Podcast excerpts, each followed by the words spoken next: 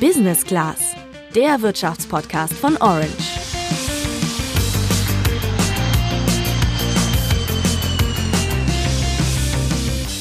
Ja, die Nachricht ist eingeschlagen am Anfang der Woche. Eine der größten deutschen Direktbanken führt jetzt Gebühren fürs Girokonto ein. Die Comdirect, eine Tochter der Commerzbank, hat lange sehr offensiv damit geworben, dass du sogar Geld geschenkt bekommst, wenn du dort ein Konto eröffnest. Jetzt kann es gut sein, dass die Bank plötzlich Geld von dir will. Und damit ist sie nicht allein. Das ist ganz unterschiedlich und auf jeden Fall ein Hebel, bei dem die Banken versuchen, hier und da an allen möglichen Ecken und Enden doch noch ein bisschen Geld zu verdienen, indem sie neue Gebühren einführen. Tja, früher konnten die Banken mit Zinsen ganz gut Geld verdienen. Heute müssen sie sich was Neues einfallen lassen. Und das merken wir als Kundinnen und Kunden an steigenden Gebühren. Es gibt aber einen Weg, wie du solche Gebühren verhindern kannst, nämlich indem du die Augen aufhältst bei der Wahl deines Kontos. Ansonsten raten wir immer dazu, immer die Post der Banken immer von Anfang bis Ende lesen, weil da können immer irgendwo Preiserhöhungen drinstecken. Und notfalls muss man dann auch das äh, Konto wechseln, wenn es einem da zu teuer wird. Ja, aber was sind das eigentlich für Kosten und wie verdient eine Bank eigentlich Geld? Darauf schauen wir in dieser Folge zusammen mit unseren beiden Experten, die ihr hier gerade schon gehört habt. Ich bin Sandra. Und ich bin Luca. Ja, selten hat eine Nachricht direkt für so viele Reaktionen in den sozialen Medien gesorgt. Die Commerzbank-Tochter Comdirect will ab dem 1. Mai Gebühren einführen für einige Leistungen, die bisher kostenlos waren. Genauer gesagt gibt es ein kostenloses Girokonto nur noch dann, wenn monatlich mindestens 700 Euro auf das betreffende Konto fließen oder drei Zahlungen über Apple Pay bzw. Google Pay gemacht werden oder ein Wertpapiergeschäft ausgeführt wird. Ist das alles nicht der Fall, soll die Kontoführung 4,90 Euro im Monat kosten. Aber, und da sind wir jetzt bei der guten Nachricht, nicht betroffen davon sind Studierende, PraktikantInnen und Azubis unter 28. Gleichzeitig will die Comdirect eine ganze Reihe von Zusatzleistungen anbieten. Dazu gehört zum Beispiel eine Kreditkarte, die 1,90 Euro pro Monat kosten soll. Wenn du oft im Ausland unterwegs bist und dafür die passenden Versicherungen brauchst, dann kannst du dir die dafür 6,90 Euro im Monat besorgen. Und wenn du direkt alle Zusatzleistungen haben willst und auch noch bei Telefonanfragen schneller drankommen willst, zahlst du für das Gesamtpaket 14,90 Euro im Monat. Da wären wir also in diesem Fall bei 180 Euro im Jahr für ein Girokonto plus Zusatzleistungen. Für mich als jemand, der noch nie für ein Konto gezahlt hat, klingt das erstmal nach richtig viel Geld. Ich habe zwar eine Kreditkarte, für die ich jährlich einen kleinen Betrag bezahle, für ein Girokonto habe ich aber noch nie gezahlt. Ja, diese Ankündigung von der Comdirect war in dieser Woche recht prominent. Wir können an diesem Beispiel aber ganz gut erkennen, was die Banken allgemein gerade für ein Problem haben. Genau, das Problem ist nämlich, die Banken verdienen gerade kaum noch Geld. Um zu verstehen, wieso das so ist, haben wir uns Hilfe von einer Finanzexpertin geholt, und zwar von Jasmin Osman, die ist Redakteurin beim Handelsblatt in Frankfurt und berichtet von da aus seit vielen Jahren über die wichtigsten deutschen Banken. Und sie wundert es gar nicht, dass die Banken immer mehr Gebühren verlangen. Manche Banken bepreisen auch auch einzelne Dienstleistungen. Da war dann meinetwegen früher mal die Kreditkarte kostenlos, jetzt kostet sie plötzlich Geld. Manche Banken erhöhen die Gebühren für Dienstleistungen wie also einfach die Überweisung, die einzelne. Das ist ganz unterschiedlich und auf jeden Fall ein Hebel, bei dem die Banken versuchen, hier und da an allen möglichen Ecken und Enden doch noch ein bisschen Geld zu verdienen, indem sie neue Gebühren einführen. Dass sich die Banken jetzt über Gebühren, die wir als Kontoinhaberinnen und Inhaber zahlen, ihr Geld holen müssen, hängt vor allem mit einer Situation zusammen, für die die Banken selbst gar nichts können. Ich spreche vom sogenannten Leitzins. Wie hoch der ist, das bestimmt in der Eurozone die Europäische Zentralbank. Seit vielen Jahren ist der Leitzins sehr niedrig und liegt gerade sogar bei 0 Prozent. Und das hat Folgen für alle Banken, also zum Beispiel auch für die Sparkasse oder die Volksbank bei dir um die Ecke. Und nicht nur für die Banken hat das Folgen, sondern auch für deren Kunden. Das geht inzwischen sogar so weit, dass man sozusagen noch mit Kosten bestraft wird, wenn zu viel Geld auf dem Konto liegt. Das ist ein riesiges Problem für die Banken, dass sie viel mehr Ersparnisse von ihren Kunden bekommen, als sie in irgendeiner Form sinnvoll verwenden können. Das ist ja auch ein Grund dafür, dass man diese Minuszinsdebatte hat, dass die Banken sagen, lieber Kunde, wenn du mehr als 50.000, mehr als 100.000 Euro bei mir auf dem Konto hast, dann musst du Minuszinsen zahlen. Das liegt ja auch daran, wenn die Bank gar nichts mehr anzustellen weiß mit, ähm, äh, mit dem Geld, das äh, bei ihr liegt, dann legt es ja bei der Zentral, also bei der Europäischen Zentralbank an.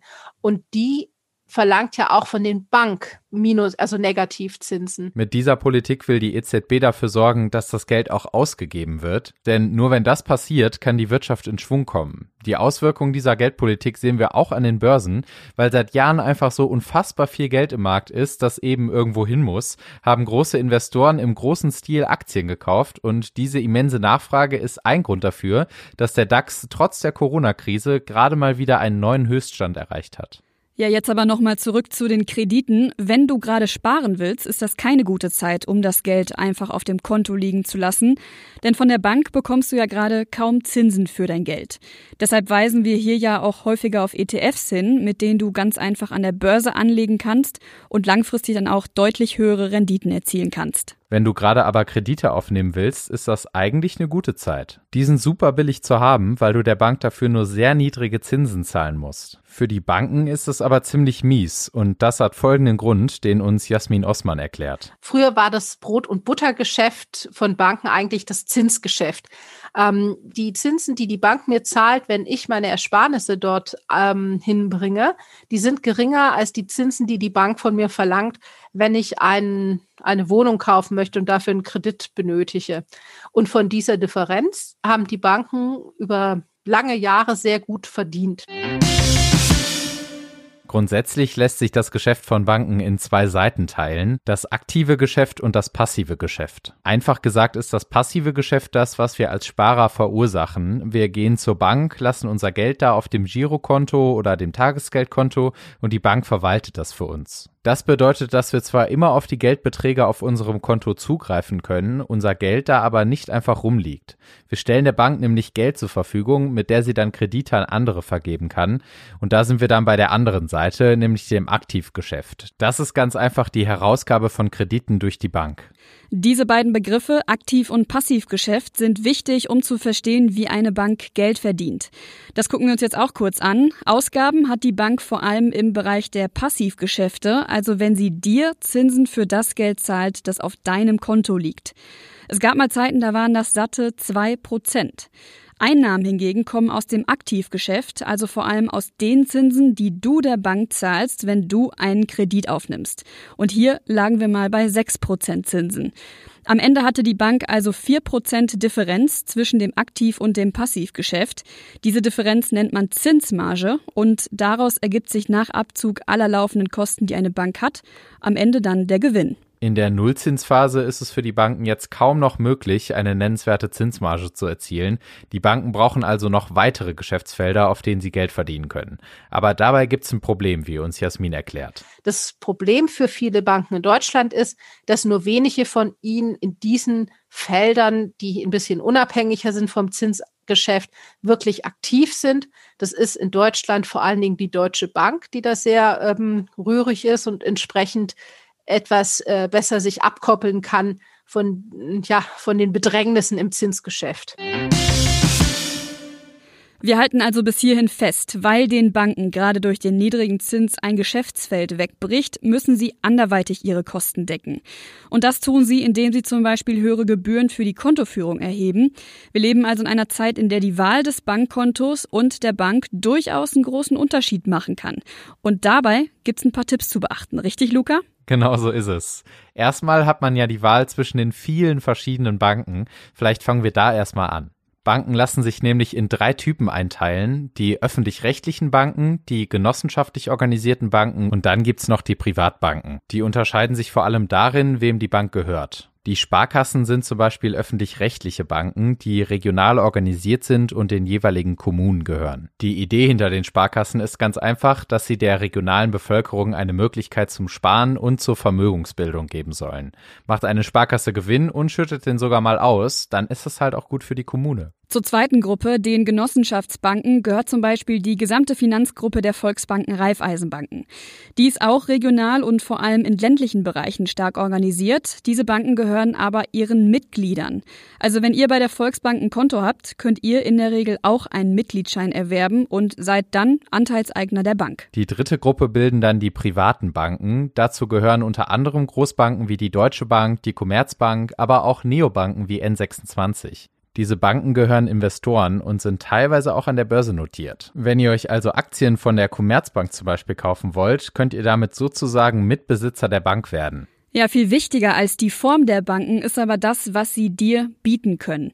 Dafür haben wir uns von einem weiteren Experten Hilfe geholt, nämlich von David Riechmann. Er arbeitet als Fachanwalt für Bank- und Kapitalmarktrecht bei der Verbraucherzentrale NRW und er hat gesagt, dass man sich bei der Wahl des richtigen Kontos erstmal eine zentrale Frage stellen muss. Auf der Suche nach der richtigen Bank muss man erstmal gucken, äh, wofür man die Bank nutzen will. Also braucht man einen Ansprechpartner vor Ort, dann ist vielleicht eine Filialbank besser.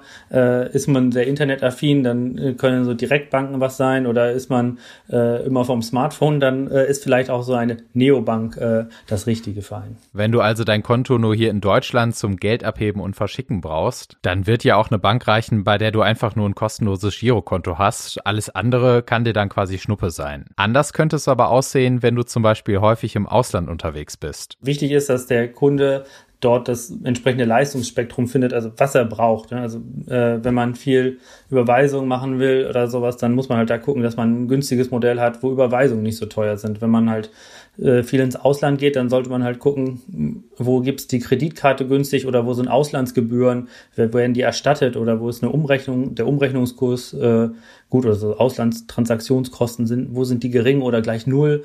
Ähm, das muss man immer selber gucken, was man auch selber für Prioritäten hat. Der erste Tipp ist also, schau bei den jeweiligen Banken nach, ob zum Beispiel für Überweisungen oder das Geldabheben im Ausland Gebühren fällig werden.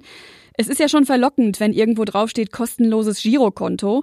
Wenn sich das aber einzig und allein auf die Kontoführungsgebühr bezieht und alles andere was kostet, dann kann dir das am Ende Kosten bringen, mit denen du am Anfang vielleicht nicht gerechnet hast. Eine zweite ganz grundlegende Unterscheidung sollte man bei den Beratungsmöglichkeiten machen. Bei den Online-Banken ist die Beratung natürlich eingeschränkt. Es kann aber vorkommen, dass du diese Beratung vielleicht unbedingt brauchst. Wenn du zum Beispiel größer investieren und einen Kredit aufnehmen möchtest, dann kann es von Vorteil sein, wenn du deine Bankberaterin oder deinen Bankberater vor Ort in einer Filiale hast. Im besten Fall kennst du sie oder ihn vielleicht, was hilfreich für dich sein könnte, weil sie dann deine Vertrauenswürdigkeit besser einschätzen können und dir vielleicht sogar bessere Angebote machen. Diese persönliche Beratung kann auch gerade dann ein Vorteil sein, wenn man sich mit bestimmten Finanzprodukten noch nicht so gut auskennt.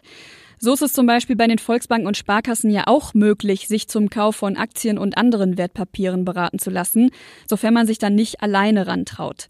Hast du also lieber jemanden vor dir sitzen, der oder die dir das und viele weitere Finanzprodukte erklären kann, dann bist du in einer Filiale vor Ort am besten aufgehoben. David Riechmann von der Verbraucherzentrale sagt auch, dass du darauf achten solltest, was dir bei einer Bank für Karten zu einem Konto angeboten werden. Weil äh, mittlerweile viele Anbieter dazu übergehen, keine echten Kreditkarten mehr zur Verfügung stellen, also wo monatlich am Ende des, also am Ende des Monats einmal ein Betrag abgebucht wird, sondern nur noch sogenannte Debitkarten, die eigentlich so funktionieren wie Girokarten. Also das heißt, man muss auch konstant Geld auf dem Konto haben, ansonsten rutscht man da in den Dispo rein und hat auch teure Zinsen. Hinzu kommt da noch, dass ja nicht überall Kreditkarten akzeptiert werden und diese möchte gern Debitkreditkarten, auf die man vorher noch Geld laden muss, noch viel weniger. Für ein Geschäft kostet ein Einkauf, den du mit der Kreditkarte zahlst, nämlich mehr als eine Zahlung mit der Girokarte. Deswegen akzeptieren gerade kleinere Geschäfte manchmal keine Kreditkarte. Wenn du da also vor der Kasse stehst und nicht zahlen kannst, könnte es schon mal unangenehm werden.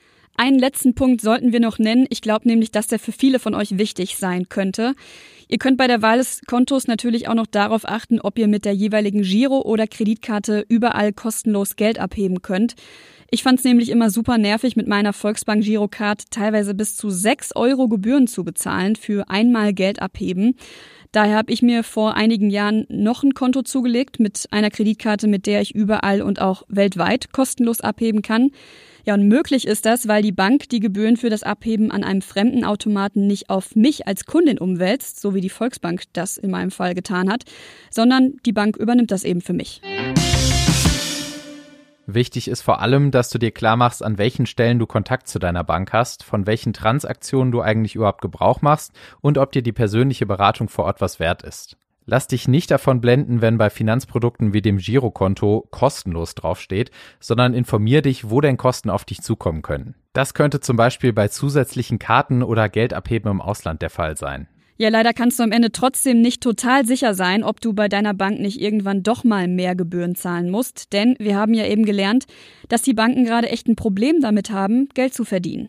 Im Zweifelsfall bleibt dir aber immer noch die Option, die Bank wieder zu wechseln, wenn du eine findest, die besser zu deinen Bedürfnissen passt. Damit sind wir auch am Ende der Folge angekommen. Wir sind gespannt auf dein Feedback. Hast du vielleicht noch weitere Tipps, auf die man bei der Wahl der richtigen Bank und des Kontos achten sollte? Schreib es uns gerne über unseren Instagram-Channel orange-by-handelsblatt und wir versprechen, wir antworten dir. Und lass uns dann gerne noch eine Bewertung bei Apple Podcasts da. Wir hören uns dann nächste Woche wieder. Bis dann. Tschüssi.